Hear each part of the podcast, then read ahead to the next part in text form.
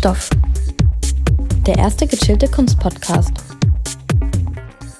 Von und mit Ines Lange und Frauke Maria Petri.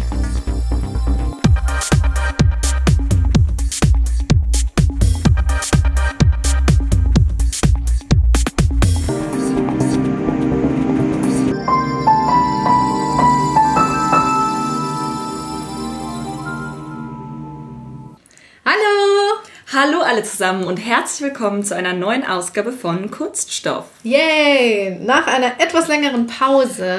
Richtig. Das tut uns sehr leid, aber jetzt geht's wieder frisch los. Und heute sollte es ja ursprünglich mal um Olafur Eliasson gehen. Richtig, das war der Plan. Ich kann auch immer noch sagen, diese Ausstellung in Real Life heißt die, kann man sich mal geben. Also es ist eine Retrospektive, aber ich war eher enttäuscht. Mhm. Ganz kurz, das war in London warst genau, du nämlich. Das ist vielleicht so ein bisschen die Background-Story. Sorry. genau, in der Tate Modern.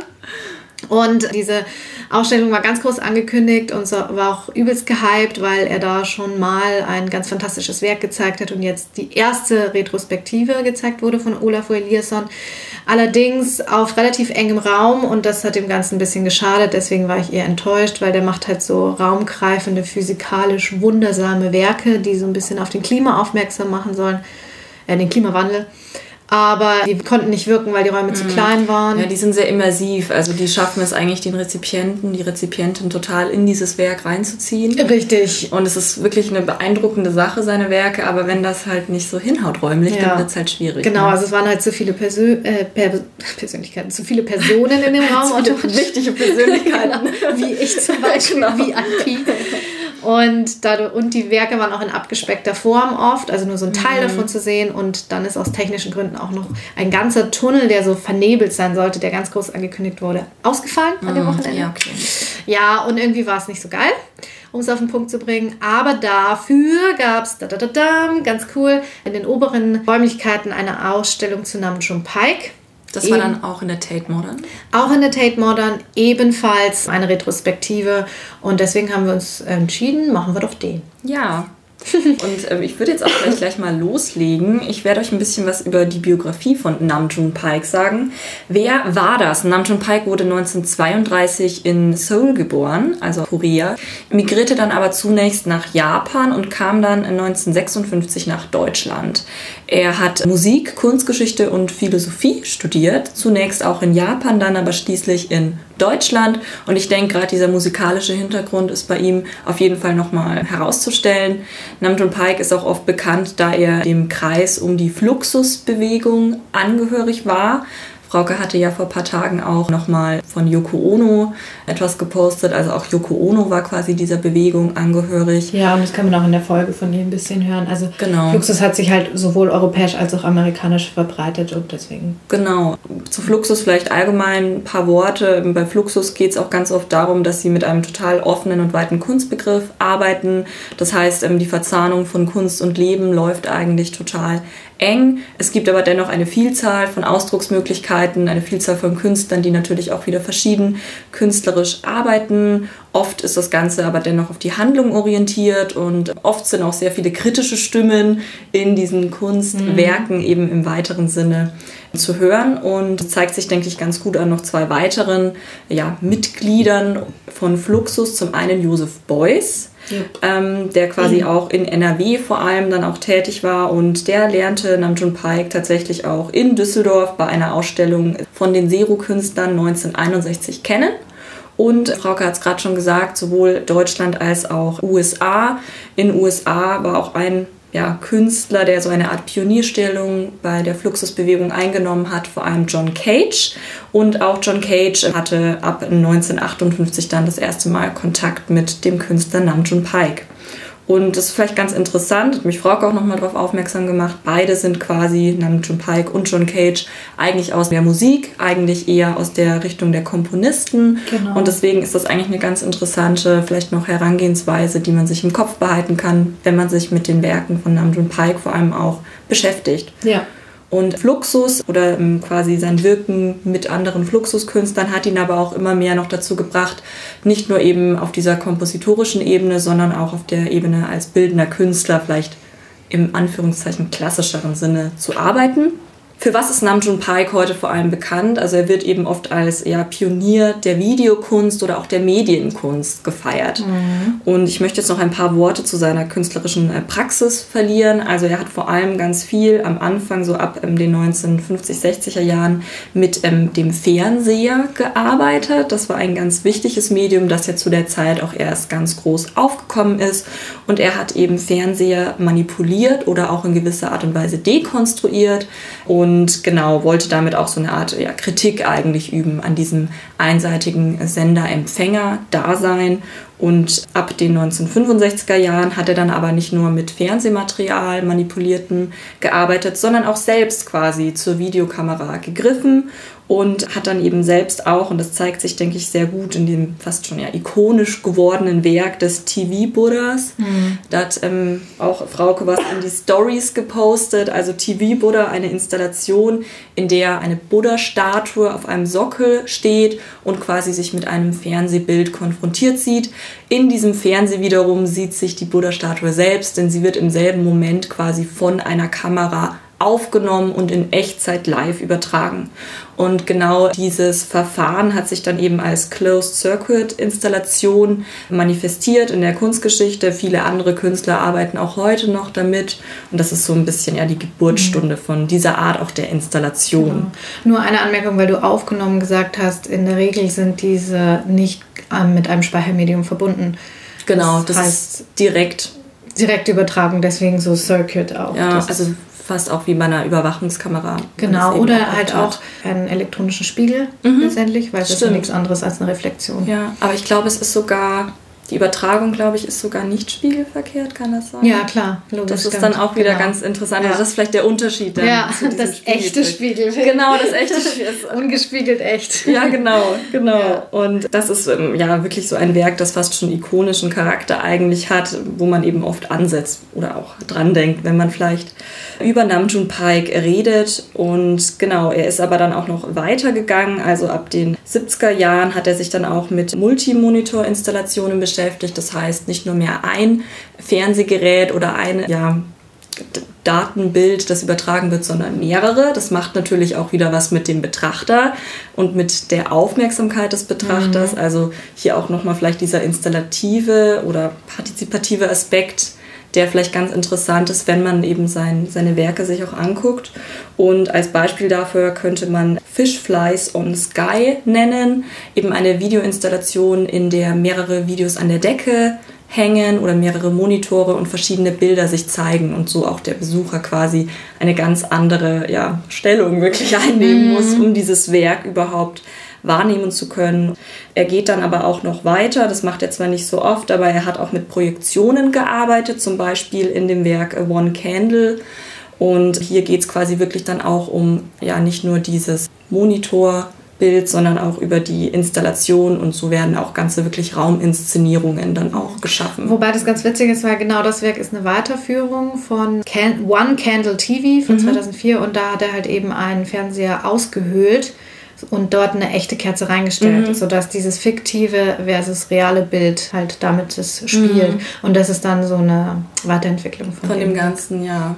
Also man sieht sein Werk, wenn man sich das anguckt, da lässt sich irgendwie eine Entwicklung mhm. zeigen und gerade deswegen, weil er oft so als Pionier der Videokunst, der Medienkunst gesehen wird, lässt sich an ihm, denke ich, viel auch im kunsthistorischen Sinne eigentlich erklären, ja. was allgemein diese neuen Medien angeht. Ja, und wie, wie das überhaupt aufgekommen ist. Ne? Mhm, genau. Und nochmal vielleicht zu seiner Person, also warum er eben auch heute noch so als so wichtiger Pionier oft dargestellt wird. Er war zum Beispiel auch auf mehreren äh, Dokumentas. Er war auch auf der Biennale vertreten und hat dort zum Beispiel 1993 mit Hans Hake zusammen den deutschen Pavillon gestaltet und dafür, ihr könnt es in der Biennale-Folge nachhören, was das bedeutet, den goldenen Löwen auch bekommen. Das denke ich zeigt auch mhm. nochmal, wie wichtig ähm, seine Stellung ist oder wie hoch er eben auch ja. gehandelt wird und es gibt auch mittlerweile einen Medienkunst-Award, der alle zwei Jahre vergeben wird und der heißt auch Namjoon Paik Award. Ja, wobei es ziemlich witzig ist, also das Werk, was er mit Hans Hage gemacht hat, hieß Sistine Chapel, also auf die Sixtinische Kapelle mhm. angespielt. Es waren 42 Projektionen in einem Raum, die gleichzeitig gelaufen sind. Und es ist wie so ein Überblick über seine künstlerische Karriere, weil da kommt dann auch Joseph Beuys drin vor und andere Künstler und Künstlerinnen, die mit ihm zusammengearbeitet haben.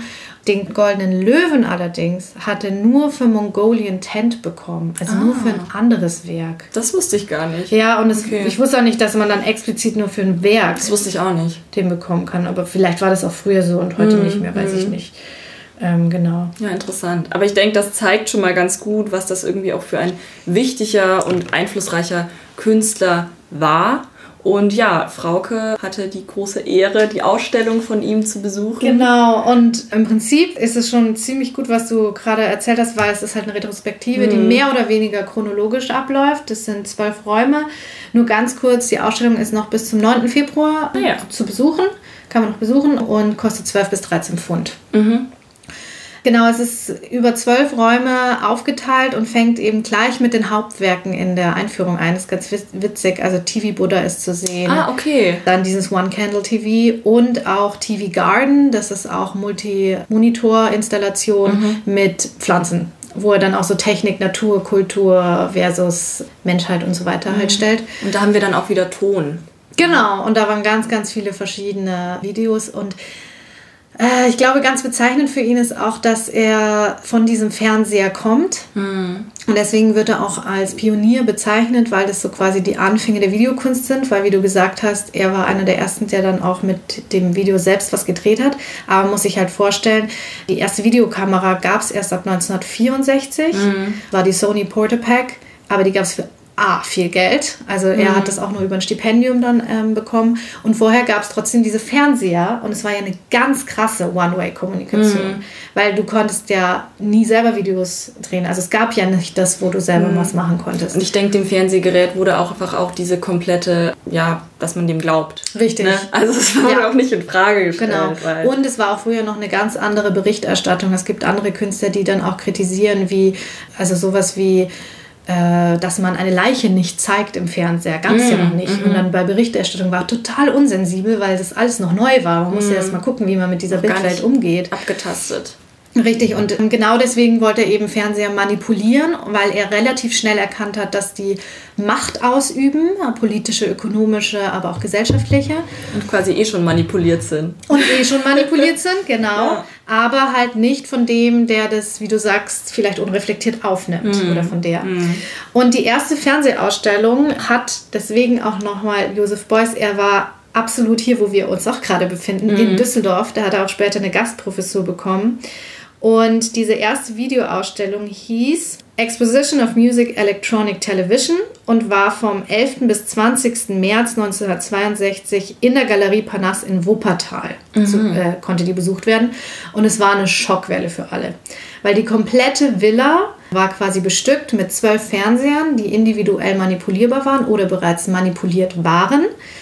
Und am Eingang schon wurde der äh, Besucher oder die Besucherin von einem abgeschlagenen Ochsenkopf empfangen.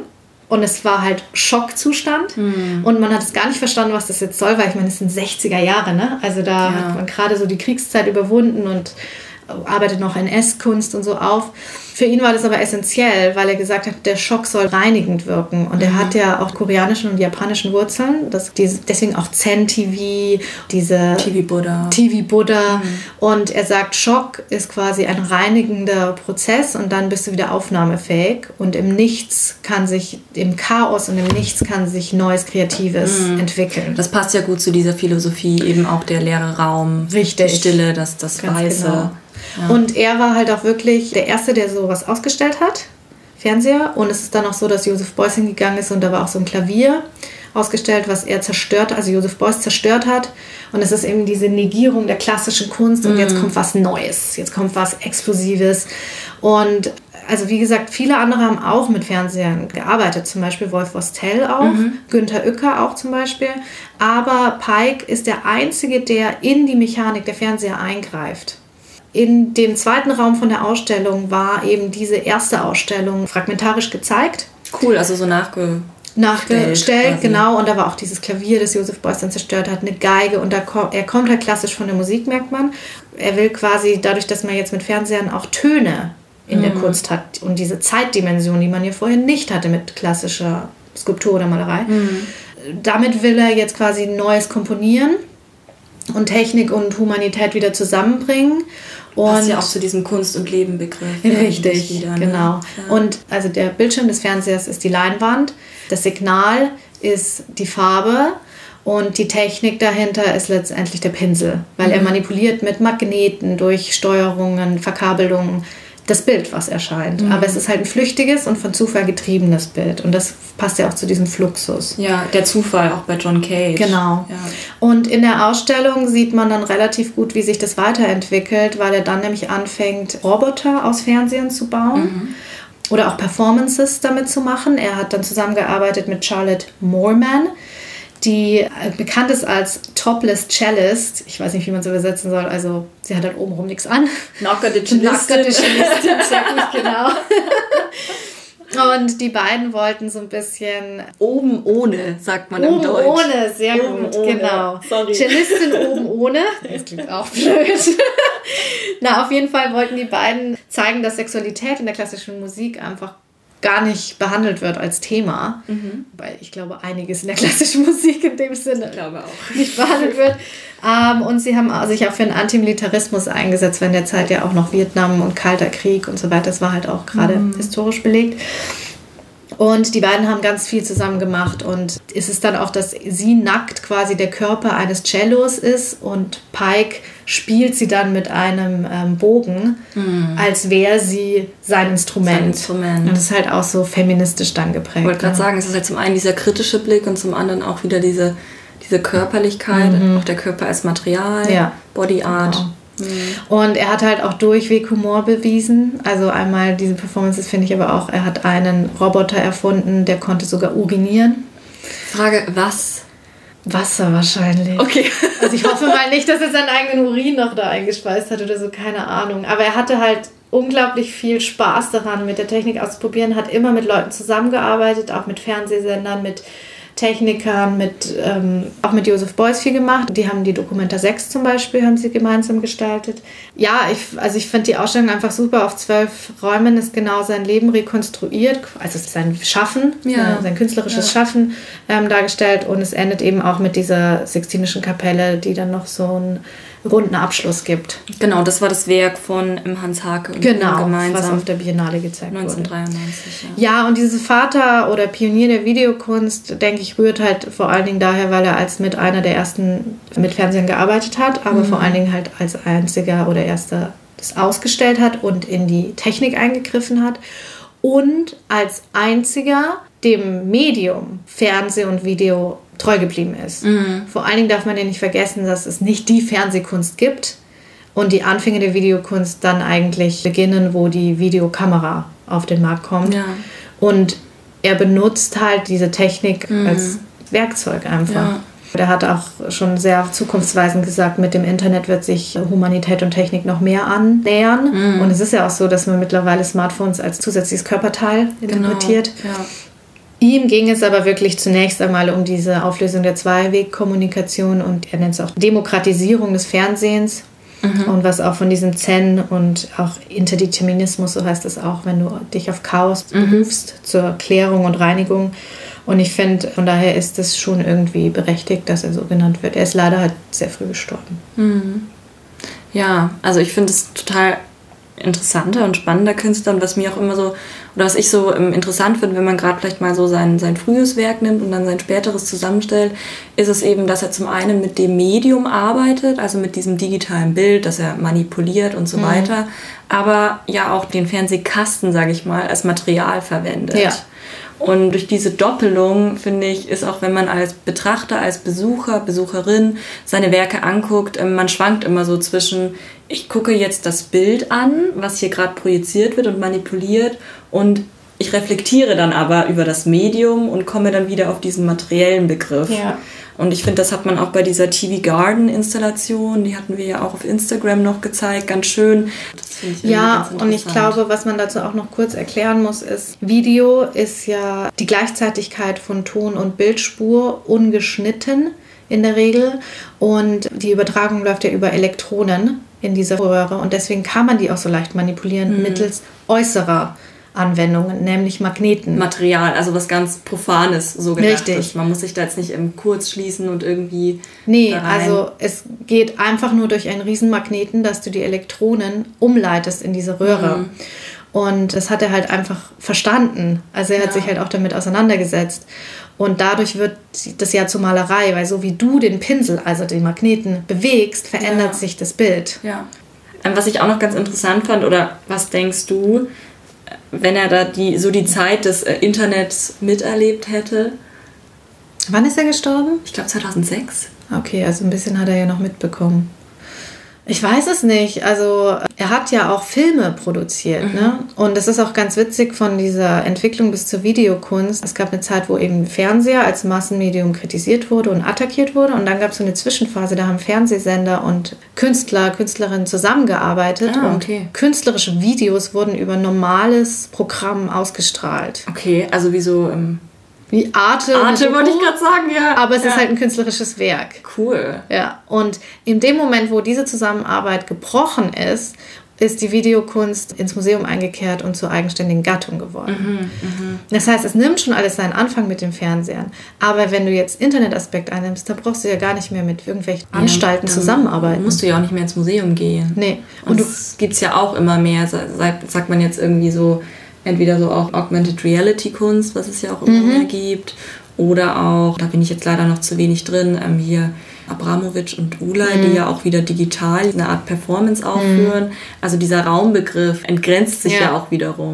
Und Pike war halt an dieser Zusammenarbeit mit den Fernsehsendern auch interessiert, weil er für die Globalisierung war. Für eine globale Kommunikation und Verbreitung der Kunst. Und mit dem Internet hätte er ja da absolute Freiheit gehabt. Ja. Wie wir unseren Podcast einfach reinstellen, kann ja auch jeder einfach ein YouTube-Video ja, reinstellen. Total, total. Und das hätte er ja in dem Moment als Freiheit total gehabt. Und ich glaube, er hätte es auch super gefeiert. Ich denke auch, ja. Interessant finde ich auch die Parallelentwicklung von Musikvideos, weil er ja auch von mhm, Musik kommt. Stimmt. Und da passiert ja auch mittlerweile künstlerisch ganz viel. Preisfrage: erstes Musikvideo.